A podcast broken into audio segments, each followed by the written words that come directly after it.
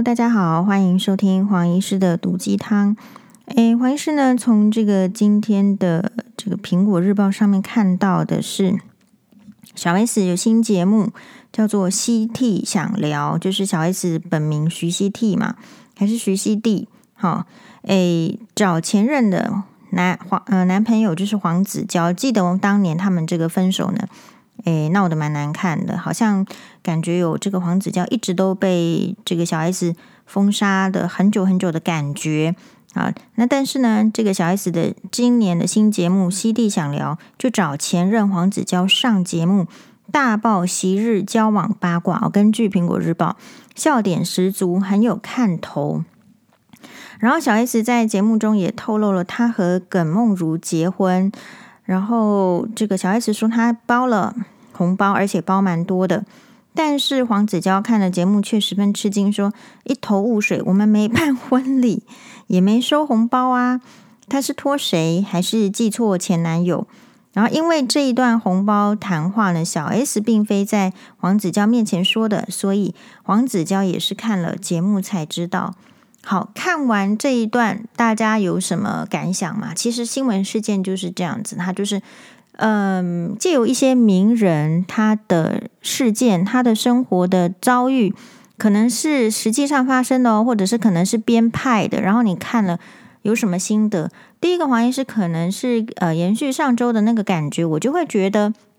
你看哈，呃，王力宏跟李静蕾的事件出来之后有。这个后来就是有一些很逆风的逆风文，好出来责备李静蕾不应该讲，哦不应该这个毁灭呃她的这个老公，好不应该让她的小孩子将来在学校难相处，呃比如说没有什么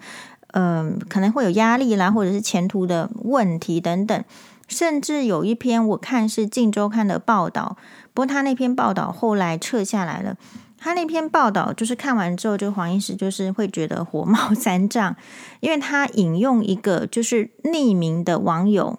的留言，那个网友呢可能不真的是匿名，但是一周刊在呃镜周刊在使用的时候，把它打上马呃打上马赛克，然后就说哎他在里面说嗯其实你当初呢呃你看了这么多你却不举发，所以你也是一个呃胁迫的。性剥削者，用性剥削者来来形容李静蕾哦。好，那这个就是怎么样？这个就是欺负大家的无知嘛。什么？你听这个性剥削者，你你乍听之下，如果像现在的人都不会思考的时候，你可能会觉得，哎呦，好像是，对吧？所以这样子的话，一夕之间，李静蕾的这个声誉啦，或者是大家对他的印象，可能就会急速的下降。但是多少人有能力去想一下什么叫做性剥削者？我问大家，知道什么叫性剥削者吗？性剥削者在我的感觉里面，应该是比较像是那种，比如说在深色区呃深色场所啦，或者是一些情色场所里面，比如说他真的是担任劳保，他不是自己下海，可在旁边收钱。好，然后或者是说他这个劳保或者是马夫啦，或者是在里面的一些，嗯，就是经营这样子不法的情色集团里面的，借由人家在卖皮肉钱，然后他收取暴利的这些人，我觉得算是性剥削者。所以黄医师第一第一个看的时候呢，其实我就觉得要使要把这个李静蕾套上这个性剥削者这样子的 title。实在是很恶劣的。那为什么一个媒体他不会有警觉说，假设这这个事情是真的是那个网友写的，他竟然不是觉得他的用词有问题，他跟社会的了解有问题，竟然是还引用出来。哎，那这样子黄医师就会对这个《镜周刊》的这个刊出者，我觉得或者是说引用这个网呃网友写这篇文章的人，我就会打一个很大的 question mark。好，所以嗯。我一直都觉得《镜周刊》是比周刊网来的这个专业，好来的这个更值得信赖。好，但是呢，再怎么样专业、值得信赖的这个媒体呢，还是会有出彩的时候。哦，黄医师就刚好看到了这个出彩的时候，所以呢，其实我也就马上这个呃 po 文了。我就说，其实哈，你大家看一下李静蕾的遭遇，李静蕾的遭遇就是，诶，她。如果在那边忍耐，你们就说她是传统妇女嘛。好、她在忍耐忍耐到最后，其实她她还真的蛮传统的，她只是想要维持一个婚姻，然后可以在婚姻里面有一个房子，然后有一些生活费养他的小孩。其实他就是这样子的传统。那呃。可是这种传统有错吗？如果有错的话，全台湾所有的女性都混不下去，有很多至少七八成的女性应该混不下去，因为离婚的还是五个比呃五个五对当中一对的话，其实是二十趴，那所以表示有八成的这个啊、妇女同胞们是在李静蕾的那样子的一个，就是说希望或者是说呃祈求的架构下，在维持他们的婚姻的营运哦。好。那所以，如果说要说他这样子，然后又如果他出来纠举的时候，又说他这个毁灭哈，不出来纠举的时候说他是性呃工作者，其实黄医生马上就想到说，其实会说这样子话的人，绝对就是台湾很常见的奥客体质的人。好，所以黄医师就就说，哎，是不是因为是奥克体质，所以你才要把那个名字、把那个头像打马赛克？不然说出这种话的人，他的生活可以被大家检视吗？因为现在在检视李静蕾，不是吗？那你说李静蕾是这样子的人，你是不是生活经得起大家的检视呢？是不是？如果大家去假设有时间，但是当然是不会对那种无名氏，或者说没有什么名的人什么肉搜，你实际上去检视那种说出这种话的人的生活，能够经得起检视吗？是不是？其实就是奥客。我想这种人就是说，他如果点牛排哈。他跟这个店家来说：“哎，我要三分熟，来的时候一定是嫌血啊、牛肉的鲜血还太多。然后如果点七分熟的话呢，端出来上的牛肉他就会嫌，哎，吃的又觉得太老。我觉得他就是这种人。所以我们很多的女性其实是一直嗯、呃、处在奥克的环境，然后被奥克挑东挑西的，然后你还在那边呃想要什么获得 获得什么美誉。”大概是这样，可是其实这一些人、这些族群是没有办法讨好的，也不需要讨好的。好，然后所以看到一些逆风文之后，我们就感受到说，哎，这个社会你可以说它是平衡新闻报道，也可以哦。我觉得也也是要平衡，可是它有点平衡的太过了，平衡到就是让我们觉得说，只有一些人是比较被允许发生的，有资格发生的，比如说什么徐若瑄，他就一直在他自己的。这个脸书啦，说要保持善良啦，然后什么流泪，然后看到什么蔚蓝的天空，好，他这个试图走这个徐志摩路线，但是就不是徐志摩的料，好，那所以呃，可是民众，可是新闻，因为他报道就会继续报道这一块，所以你会觉得说，可能他之前一直被影射，然后他也跳出来，所以就报道这一块，然后就接着报下去，然后就你会觉得，哎，这个我们的社会就是。会希望你看有一股很强大的声音，希望李静蕾不要再讲，闭嘴。好，就说他的这个辛苦是不要讲的。事实上呢，可是你再转回来看我们这个今天一开头的新闻，说这个小 S 呃开了一个新节目，然后就找这个黄子佼去讲过往交往的情事。其实他们过往交往的这个事情已经超过，我看超过十几年有了吧。哦，就是说小 S 的女儿都生三个了，都那么大了，啊，人家那个郭台铭的这个女儿都已经开始 在在秀这个长大的样子，李晶晶的女儿也是开始在 IG 上可以秀出，嗯、这个长大的样子，吴家有女初长成长大的样子，好，结果这样子的这个老妈还在在讲她跟以前男朋友的 交往的事情，嗯，其实这就是为了什么？为了利益嘛。好，所以这个社会不允许李静蕾为了他自己的利益，为了小孩子的利益来出来说一些什么。可是这个社会好像蛮乐见某一些艺人，他们为了自己的利益啊，为了节目，为了生存，为了这个宣传。然后也是讲这些，比如说在感情上的事情啊，或者是说交往的事情啊，好，不是不能说啦，只是说黄医师会觉得说这个刚好在这个时间点，我会觉得蛮讽刺。然后社会的包容度是很不一样的，比如说社会对这个小 S 讲这些事情的包容度，对黄子佼讲这些事情的包容度，远大于其实更需要关注，更让我们更需要了解到底发生什么事情的李静蕾的包容度嘛。所以这个社会有点就是会，嗯、呃，见好，比如说喜欢，就是有点像是，呃，勿管他人瓦上霜这个感觉，就是说你家呢，如果是穷啦哈，或者是冷啊，有屋顶上结霜，哎，我们都不想要知道，你最好不要告诉我，你最好呢回去自己想办法。可是如果看到另外一个比较过得比较好的这种。呃，人事啊，家庭，比如说小 S 也过得比较好啦，黄子佼也过得比较好了。我们的社会比较允许这一类的人去讲说他以前怎么样怎么样，好像这一类的人就比较能讲。而实际上，在遇到困境的人，其实大家就是也可能没有帮忙的能力，或者是连关注都不想关注。你看，这个就是很现实的。好，不然如果是黄医师的立场来讲，就是说。其实小 S 跟黄子佼假设都是呈现在我们这个影呃这个形象中印象中是不缺钱的，就是说优质艺人，或者是不要说优质，因为我觉得这个诶好在我在我面前，我觉得可能我没有那么喜欢小 S 啦，但是我不至于到讨厌他的程度，我只是不赞同他的看法的比较多。我就会觉得，如果他做，因为我就看到网友下面很多人是在讲什么最佳前任的代表，那黄医师对这个就不是那么赞同。为什么我不赞同这是最佳前任呢？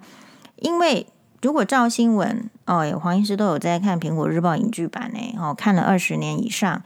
哎，那个黄子佼的嫩妻。娇妻不是最近才刚结婚、怀孕生子吗？女生产后，女性产后本来就是最比较敏感、这个灵敏的这个阶段。有时候是因为照顾新生儿太累啦，即便年轻，有时候照顾还是很累，然后心情上很容易忧郁，或者是说一些荷尔蒙的变化。哎，其实我宁可听到就是说。不是说不不能去上节前任的节目，而是说为什么他不讲这一些事情？他不在小 S 的面前，两个人就是说上节目去讲说，哎，结果我太太最后产后有一些什么状况啦，我可以做怎样的事情？其实不是哦。好，然后其实两个人见面还是在聊往日情嘛。你讲以前的事情，不就是讲往日情吗？那所以我不认为小 S 是最佳前任，因为最佳前任的意思是。你应该考虑那个前任的立场，而不是以自己的利益为优先。考考虑到前任的立场，他老婆才刚生完小孩，那诶，应该要要考虑一下对方老婆的心情。好，所以我们的这个社会，你看，就是常常允许这一些人不考虑，特别是其实像他们算是指标的人物，你如果仔细去看这一些 case。我们的社会蛮允许这些人为了自己的利益不考虑老婆的这个心情，然后或者是说，你就觉得说啊，那个老婆没关系，他自己应该要处理好，然后要这个其他的事情以赚钱为优先。其实不是说不能赚呐，但是你你的赚钱方式是不是以牺牲老婆的感觉好为想法？所以比如说像这个徐若瑄这一次的这个事情的话。嗯，我个人的话就会觉得说，因为我本来就不是他的这个粉丝，就是我本来就不是对他有特别的好恶，只是说会觉得说，如果一个人他都不在乎对方老婆的想法的时候，他为什么要一直大声疾呼大家要在乎我的心情，不要网络霸凌？就你有没有想过你，你你的标准是很不一样的，你标准是很自私的。你是如果你是一个很关心别人想法的人。你今天其实就不会有这些问题。那如果你今天有这些问题，你突然感受到，就是希望你的感受要被很重大的这个考虑，甚至不要被扭曲的时候，你当初怎么没有一丝丝想到你要考虑你的好朋友的太太的想法呢？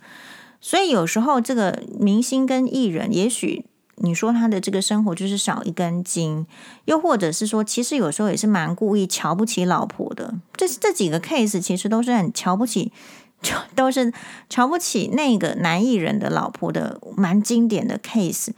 所以老婆在家里哦，就黄医师就劝诫大家，就说你呢扫地呢也不要太认真，好，那洗碗呢也是有洗就好了，菜饭呢也不要煮太多，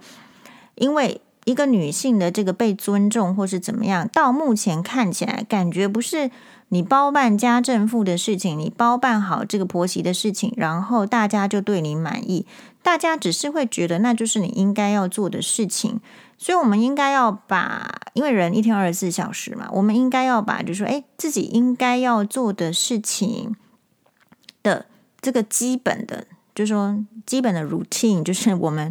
这个呃基本的这个步骤呢，其实把它简化，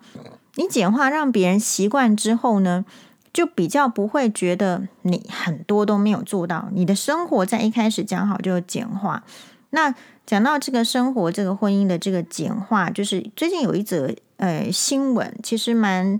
蛮让我们讲这这一则是讲人妻的忧虑嘛。就我们也看到一则新闻哦，也是昨天的《苹果日报》。好，那这个是呃出自于《苹果日报》有一则这个新闻，就是震撼。法官不承认配偶权存在，人妻对小三求偿败诉。我倒是觉得有时候标题是比较耸动啦，不见得是他不承认配偶权，只是他我看到的是说，我觉得法官的判决是他觉得配偶权不至于要求的这么多啦。好，那这个新闻是怎样呢？其实呃，大家如果有空的话，可以自己看一下新闻，或者是看一下黄医师的粉专。在黄医师粉专里面，我有一个一些这个心得分享。那它主要是这样子，因为我们去年五月就宣告刑法通奸罪违宪，所以台湾就成为这个通奸除罪化的国家。好，所以这样表面看起来就是台湾一直往这个跟世界接轨喽，一直很尊重人权哈，导致对于另外出轨的这个另外一半呢，只能提起，就是你真的想要处罚的话，只能提起民事诉讼，是主张。配偶权受侵害，提告求偿。那黄医师曾经上过哇这一集，然后我们那一集呢有这个赖芳玉律师，然后我在那一集呢其实就讲述说我怎么样从就我觉得通奸不应该除罪化，然后变成我赞同这个通奸除罪化，这边会需要一些很深刻的，就是说呃历史啊跟这个法律背景的同时的参考，你才有可能去同意。但是同意的前提，也就是说。你到底认不认为这些嗯，在婚姻中通奸的人需要被处罚，或者说付出一点代价呢？黄医师认为是说，是被劝服了，或者是说可接受通奸除罪化，不用去关监狱啦。其实你就给另外一半哦，就是真正的这个金钱，然后让人家就好好过日子，这样不顶好的吗？我们不用牺牲人家的所谓的人身自由。就说这件事情有没有重到要牺牲这个呃外遇的人夫或人妻的人身自由，要关在那边，然后来处罚他呢？黄医师是觉得哦，这样想起来确实处罚是太过了。那所以我赞成的处罚方式确实就是就罚钱啊。那但是呢，这一起为什么有点引起热议？是因为台北地方法院。最有一件这个人妻对小三的提告求偿八十万的判决出炉了。那这法官呢，在判决中举出的例子是，宪法不再强调婚姻的制度性保障。哦，有这样子啊？好，宪法不再强调婚姻的制度性保障，那就叫大家不要结婚，不要 不要生小孩，不就好了？国家灭亡。好，这我说的。转为重视婚姻关系中配偶双方平等。对啦，说是要平等，可是你看看这个社会，好，李静蕾说说要出来怎么样怎么样，哪里有平等？这个婚姻双配偶的这个平等自主的个人性自主决定权，在宪法典范变迁之脉络下，不应承认隐含配偶为一方客体受一方独占使用之配偶权概念。所以也就是真的啦，这个法官不太认为，就说这个。即便是配偶有一个配偶权，而且他这个配偶权是，就是说隐是，就是说隐隐的、约约的，就是说，哎，这个配偶不应该是你把它设定说是一方是客体，然后受另外一方的主独占，也就是说，老公呢不是客体，不能受老婆的独占，老婆也不是客体，不能受老公的独占，这样子的概念，既然不是独占。诶，那我就提出一个问题，你的意思是我们不应该一夫一妻，还是一还是应该一夫多妻，或是多夫一妻了吗？就这个这个好，所以呃，这个小三是没有出庭抗辩，但是他还是判判这个人妻败诉，因为他的求偿是八十万，所以败诉的意思就是不给他。但是事实上，这个呃案件里面呢，就是其实人妻认为说，诶，那个当事的洪女是小三，然后勾引。丈夫，而且委任三名律师，就是其实就填的满满满啦，就是一个刑事案件或是民事案件，好像最多是可以三名律师，所以他真的把它写满了，就提出呃委任了三名律师，然后呢是在看到小三跟她的老公在民生东路，台北市民生东路十指紧扣，亲密互动，而且经常呢将坐车停在红女家的停车场，也向她坦承外遇。法官是采信陈女陈述的事实，认定红女是小三，但是最后呢却判人妻是败诉的，小三这个免赔半毛钱。好，那黄医师认为，就是因为他是台北市。呃，台北地方法院的判决，所以换句话说，他是第一审判决。如果这个人妻上诉的话，还有这个高等法院的判决，呃，所以这个配偶权是不是这个法院的主流的这个概念呢？我觉得就是很值得我们关注。但是我在想，就是说，我觉得这个法官的判决，就是说他是理想化。我会想说，他是不是没有结婚，还是说他还很年轻，还是说他的婚姻其实一帆风顺？他。他呢，当然是理想化的意思是说，他认定在这个婚姻中，他有强调哦，他觉得婚姻是应该是，就是双方是平等的，然后个人会有自主性，在即便是在婚姻中，我们还是强调你要有非常的个人的自主性。可是黄医师想要提出的是说，这个是理想，在现实的婚姻中，其实不太有办法达到。那是因为我们的生活除了现代的话，很多的模式习惯是来自于历史，是来自于以前的概念，所以我不认为女性在婚姻中很有个人自主权哦。如果女性在婚姻中有这个个人自主权，就不会有所谓的社会压力，说，诶，你那个逢年过节，我们快要农历新年了，你应该必须在除夕夜回到。夫家跟夫家一起过团圆，你可以个人自主选择你要在家里睡觉，还是在出国旅行，还是说回自己的娘家爸妈家吗？其实你这个个人性的自主决定权很弱，我不能说你没有，你就试试看，你就做了，然后你就整个就黑掉，然后接下来你非常有可能的是，呃，很多的关系很差，姻亲关系差，婆媳关系差，然后这个婚姻可能不保。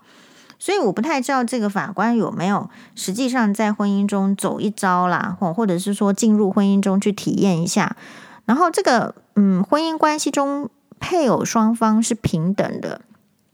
其实这个也蛮难达到的。特别是你什么叫做平等？我请问一下，台湾有跟中国平等吗？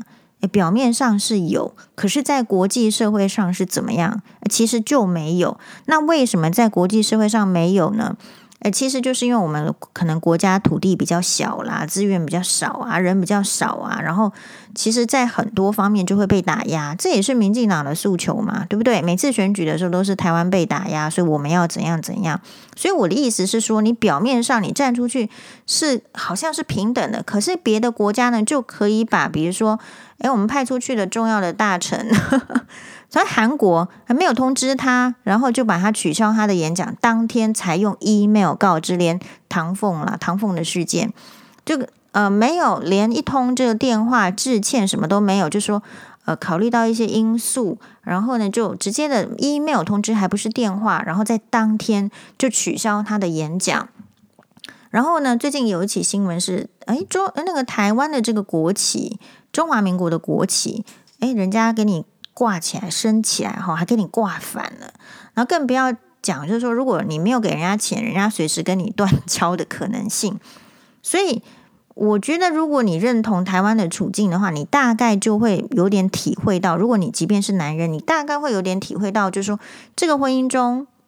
这个夫妻好的双方，或者说男女的双方的这个平等，就跟台湾要在国际社会上平等一样。要有一个很长的、很努力的空间。我们仍然就像台湾在国际社会上一样，是还是受到压迫的那？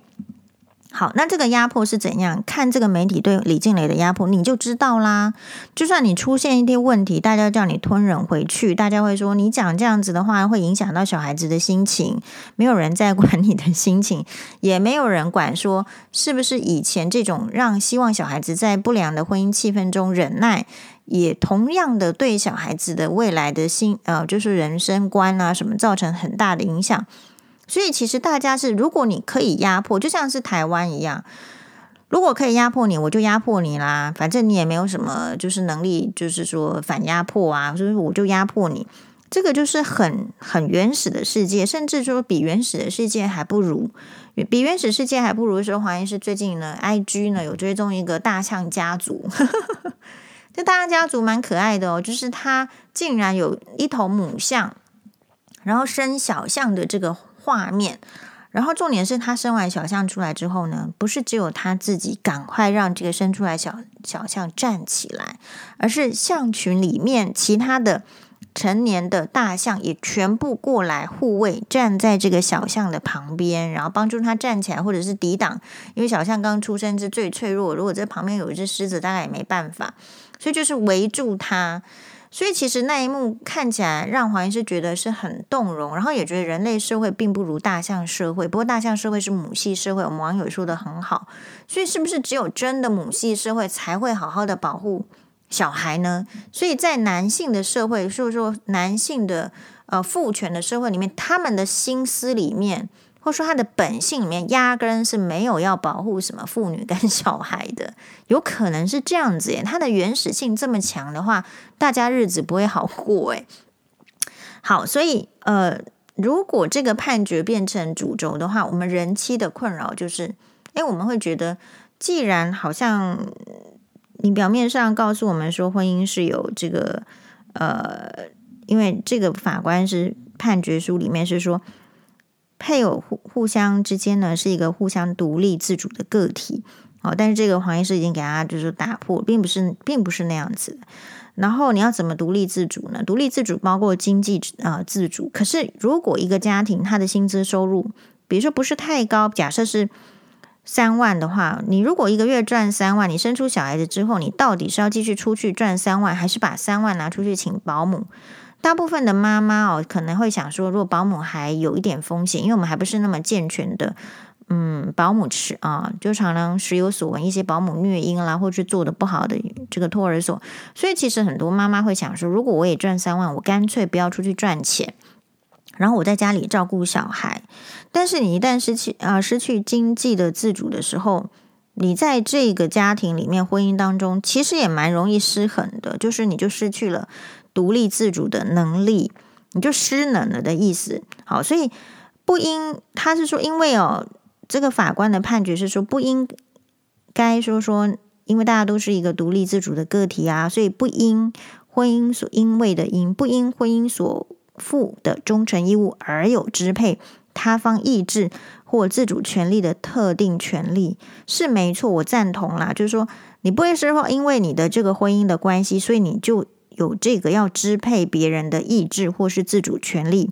但是这个并不是存在。黄医师的看法是，这个并不存在于是因为是忠诚义务所衍生出来的权利嘛？通常我们的概念是这样子，就是说有权利就会有义务，对不对？所以呃，你如果要反过来说，当然这个不是我的法律逻辑啊，因为我又不是学法律，我只是用一般的逻辑去想。好，你有义务。你凭什么要求人家有义务？因为你享受权利，我给你权利啊，对吧？比如说我们人民为什么缴税的义务？因为国家要保护我们啊，要给我们这个社会建设啊，要给我们基本的国民教育嘛。这不是一开头大家就学就学了吗？不然你凭什么叫大家要缴钱给你嘛？对不对？所以这个就是一个权利跟义务的概念。但是这个婚姻，所以。我们这样就会讨论的更深层哦。这个婚姻里面到底是不是有忠诚的义务呢？你觉得有没有呢？理论上我们现在的法律制度是有嘛，所以才规定一夫一妻嘛。或者是如果没有规定忠诚的义务，那就是允许这个一妻多夫跟多夫一妻。那这个就跟传统的婚姻制度没有两样了，不是现代的婚姻制度，也跟其他国家。的婚姻制度并不一样了，但是他认为这个忠诚义务呢，并不负担任何的权利，所以你无权去支配，就是他方的意志。那请问，如果他方的意志就是要去找很多辣妹，好搞暧昧，或者说他方的意志就是要去去呃这个诶这个小三那个小三，他方的意志假设是这样子的话，你在这个婚姻中，其实是不是就更没有保障呢？当然。那反过来说，如果女性在婚姻中是这样子的时候，男生接受吗？那他出去工作赚钱 养家养小孩，然后老婆通通在那边外遇，你觉得他可以接受吗？我觉得男生其实比女生不容易大度，诶，我觉得应该没办法接受。好，所以嗯，这个法官当然他不赞同配偶权的概念。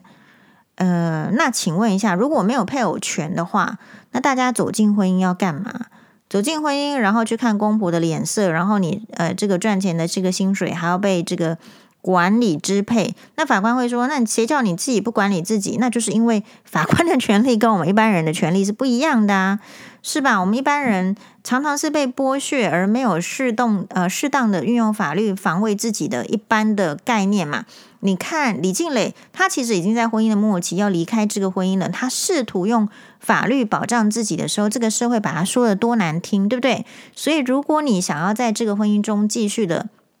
混下去，或者是说忍耐下去的时候，你其实很难拿出保啊、法律保障自己的。那如果你在现实的生活中很难用法律保障自己，而法律又没有主动积极的保护你的配偶权的话，那黄医师会认为大家其实没有进入到法律啊、婚姻里面的必要性了，因为否则你这个在进去的时候，你有你有可能是什么样？你可能是被裸退的。哦，甚至你的嫁妆拿不回来，哈，然后呢，人家给你的聘金啦、金项链啦、哈、钻戒，还跟你要回去，或者是说是借你戴，然后呢，其实是用你在整个婚姻家庭中的这一些无给职的家政妇的概念，你通通就是在那边洗碗啊、煮饭，然后说这些都是该做的事情，生小孩你也做了，可做完之后，他们是说你给我滚蛋，好，小孩子留下来，然后你就给我滚出去，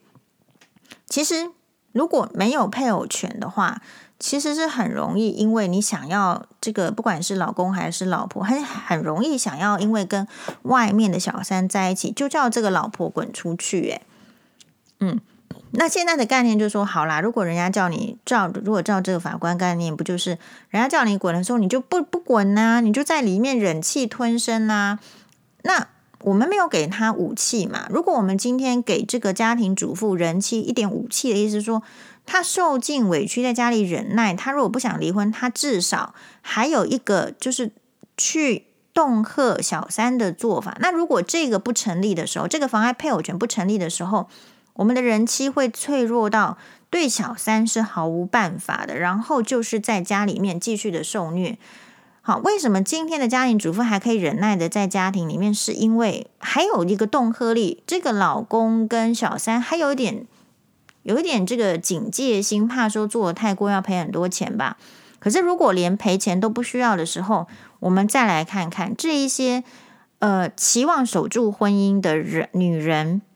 她其实是守不住的，绝对守不住。然后她呢，其实是没有任何的武器的。好，那你会说，我们就希望这些守不住婚姻，然后没有任何的武器的人就放弃这个婚姻啊？所以大家不会觉得这个婚姻制度的设计，假如是走向这个方方面的话，其实我会觉得是对女性的一种很不公平的呃走向，我觉得是走走退路了。你表面上好像是思想前进了，可是你思想前进的理由是压迫现实的这些女性，你并没有真实的帮助到这些现实生活中就遇到困境的女性哦。你并没有说，呃，这些人如果出来这个单亲的妇女要找工作很容易哦，没有，大部分很难。为什么？因为你光想你带一个小孩子，他那么多时间是需要被照顾的，需要妈妈的，你就找不到一个像样的工作。因为大部分像样的工作，除了要工作八小时，早上八点到下午五点之外，常常还得要看老板的脸色被剥削，然后多加班。如果你不加班，隔壁同事又看你不爽，等等等。所以我觉得这个法官的概念固然是前卫是好的，但是那个有一点要在某一个乌托邦的世界，比如说我们保障啊这个妇女，或者是保障这个男性。他们各自在婚姻中的这个情况要很获得改善之后呢，我觉得才有办法实施。好，这是以上黄医师的概念。那希望大家呢也要很真切的思考，因为这个就是你切身会遇到的问题。你可能会有女儿，你可能会有姐妹。那我会说，为什么需要切身思考？是因为因为现在的年轻人已经，我们我前一篇呢，昨天还在一个这个网页上面就是分享说，因为他们就说。有人说，嗯，养这个父母的概念好，那就有个网友说，你如果有能力养父母，不是很好嘛？但问题是，黄医师认为，接下来的年轻人可能连养父母的能力都没有的这种危机之下，或者说紧张感之下，其实你要叫他怎么样再去负担、去帮助离婚回来的姐妹呢？还是离婚回来的小孩呢？就说这个，如果你看得更远，这个是全体人民的问题。我们养大一个女儿长大之后，如果我们老了已经没能力了，我自己养老都已经就是说很困难的时候，结果诶，那个被离婚的女儿她没有办法得到一点点的钱财援助，然后还要我这边要金钱，要什么样的这个支援，其实不是每一个家庭都有办法。正是因为不是每一个家庭都有办法，所以这一些没有能力的爸妈才会洗脑他们在婚姻中被虐的这个女儿哦，要继续的忍耐，没关系，你就嫁了，嫁了就是人家的泼出去的水，就是人家的家里的什么魂呐，所以死做什么擦擦魂的这样子的概念，其实说穿了就是没有能力。所以黄医师是预先看到，如果我们将来连奉养父母的能力都没有的时候，我辈年轻人 有志之士。应该要想的是，我们的老年生活应该要怎么办嘛？但是老年生活要怎么办这件事情也很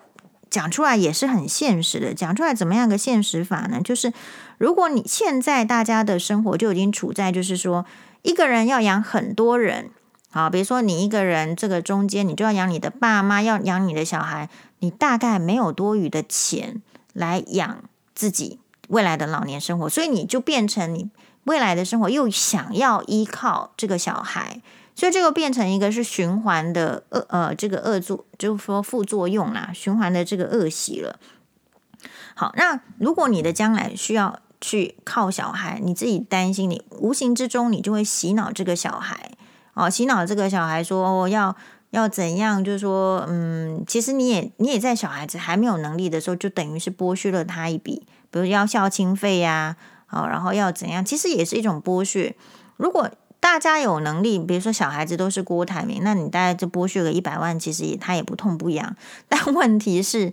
你看，就是没有背景的人要养大一个小孩，这个小孩子要能有很大的能力，其实那个也蛮蛮运气的。好，并不是每个人都可以是像吴宗宪的这个小孩子这样子嘛，可以去念什么美国知名的音乐学校。然后呢，回来之后呢，在这个呃呼麻抽烟被，不管是朋友给他的还是他自己抽的，反正被抓到之后，